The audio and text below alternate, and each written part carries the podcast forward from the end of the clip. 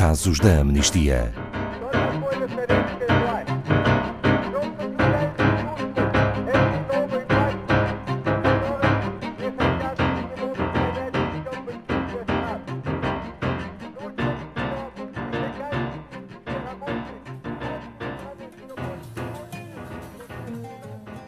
Uma investigação da Amnistia Internacional revelou que crianças tão novas quanto os 8 anos de idade foram violadas na cidade iemenita de Taiz.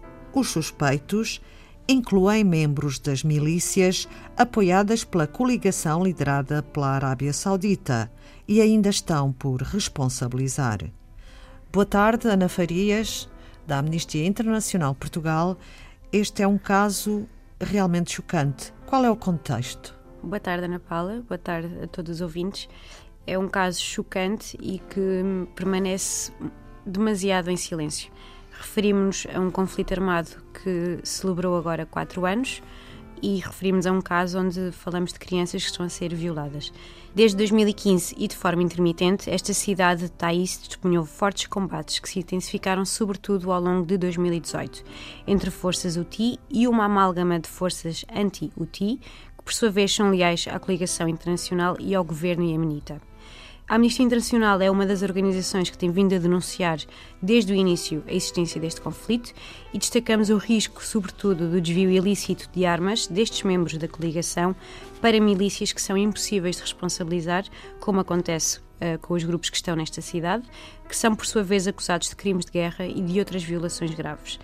Todas as partes beligerantes no Iémen têm ignorado de forma flagrante a lei internacional e Obviamente, quem sofre por, por, por consequência são as vidas dos civis, brutalmente devastadas por bombardeamentos e ataques de artilharia indiscriminados. Uh, esta é uma das mais graves crises humanas da atualidade, uh, num país onde dificilmente se encontra um lugar seguro e onde há registros de desaparecimentos forçados e tortura. Quem luta contra quem? Neste momento, podemos considerar dois lados. Num dos lados está o grupo armado TI, frequentemente chamado de Comitês Populares, que tinham o apoio de algumas unidades do exército iemenita e outros grupos armados leais ao antigo presidente do país. Por sua vez, de outro lado, está a coligação militar liderada pela Arábia Saudita, que goza de um apoio completamente brutal. Por exemplo, eh, os Emirados Árabes Unidos, o Kuwait, a Jordânia, o Sudão e os Estados Unidos e o Reino Unido têm prestado crucial informação secreta e apoio logístico a esta coligação. E o que está a acontecer às crianças?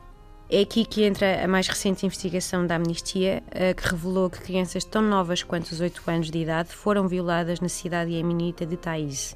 As famílias de quatro rapazes disseram uh, aos investigadores que estavam no terreno que os seus filhos tinham sido sexualmente agredidos numa série de incidentes ao longo dos últimos oito meses.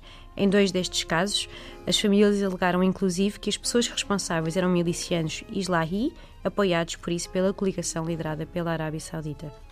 Neste caso em particular, nas crianças, uh, além de estarem num conflito armado que dura já demasiado tempo, são vítimas da guerra, fome, doenças uh, e de um silêncio da comunidade internacional que não podemos permitir.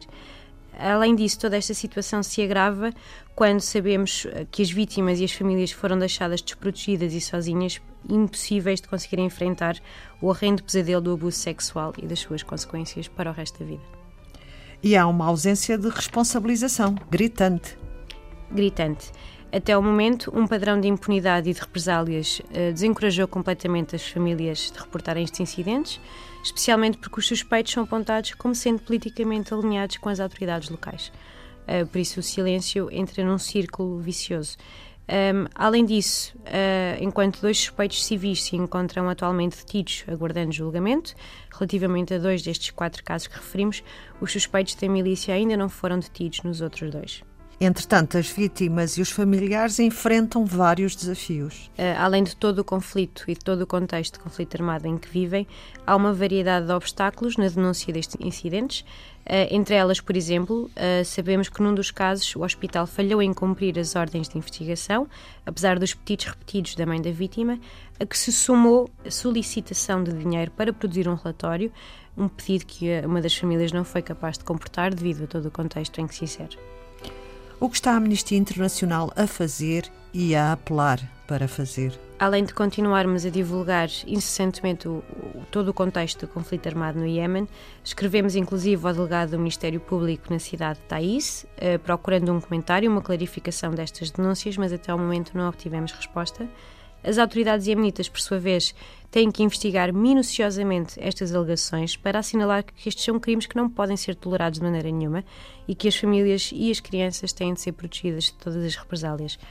Por fim, os suspeitos, incluindo membros das forças combatentes e líderes comunitários em que estão em posições confiáveis e de poder, devem ser trazidos à justiça em julgamentos justos. A violação e a agressão sexual cometidas num conflito armado são crimes de guerra. Por fim, mas não menos importante, exortamos todos os países a garantirem que nenhuma das partes envolvidas no conflito do Iémen recebe, seja direta ou indiretamente, armas, munições, equipamento ou tecnologia militar, porque este é um conflito que tem sido alimentado com participação da comunidade internacional. Obrigada, Ana Farias, da Amnistia Internacional Portugal. Saiba mais sobre este e outros casos em amnistia.pt.